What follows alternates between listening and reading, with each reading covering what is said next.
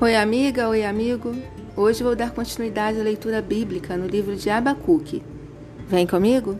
Abacuque, capítulo 2. Tradução Nova Versão Internacional. Ficarei no meu posto de sentinela e tomarei posição sobre a muralha. Aguardarei para ver o que ele me dirá e que resposta terei à minha queixa. Então o Senhor respondeu: Escreva claramente a visão em tabuinhas para que se leia facilmente pois a visão aguarda um tempo designado. Ela fala do fim e não falhará.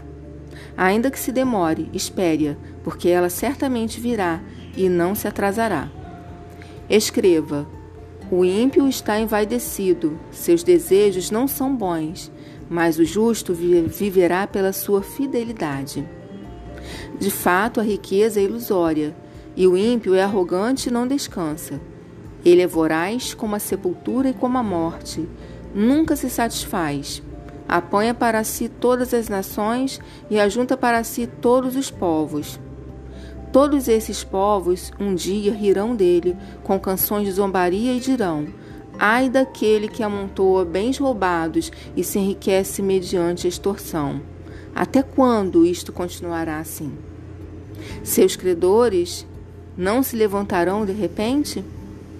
Não desper, desper, despertarão os que o fazem tremer?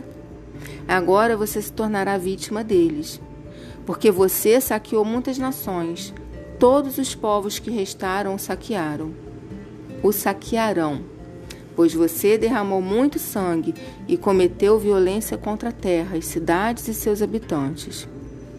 Ai daquele que obtém lucros injustos para sua casa, para pôr seu ninho no alto e escapar das garras do mal. Você tramou a ruína de muitos povos, envergonhando a sua própria casa e pecando contra a sua própria vida. Pois as pedras clamarão da parede, e as vigas responderão do madeiramento contra você. Ai daquele que edifica uma cidade com sangue e a estabelece com crime. Acaso não vem do Senhor dos Exércitos que o trabalho dos povos seja só para satisfazer o fogo e que as nações se fadiguem em vão? E a terra se encherá do conhecimento da glória do Senhor, como as águas enchem, enchem o mar. Ai daquele que dá bebida ao seu próximo, misturando-a com o seu furor, até que ele fique bêbado para lhe contemplar a nudez. Beba bastante vergonha em vez de glória. Sim, beba você também e se exponha. A taça da mão direita do Senhor lhe é dada. Muita vergonha cobrirá a sua glória. A violência que você cometeu contra o Líbano o alcançará, e você ficará apavorado com a destruição de animais que você fez. Pois você derramou muito sangue e cometeu violência contra terras, cidades e seus habitantes. De que vale uma imagem feita por um escultor? Ou um ídolo de metal que ensina mentiras?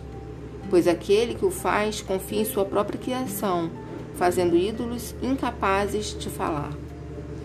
Ai daquele que diz à madeira: Desperte, ou a pedra sem vida: Acorde. Poderá isso dar orientação? Está coberta de ouro e prata mas não respira. Mas o Senhor está em seu centro, santo templo. Diante dele, fique em silêncio toda a terra.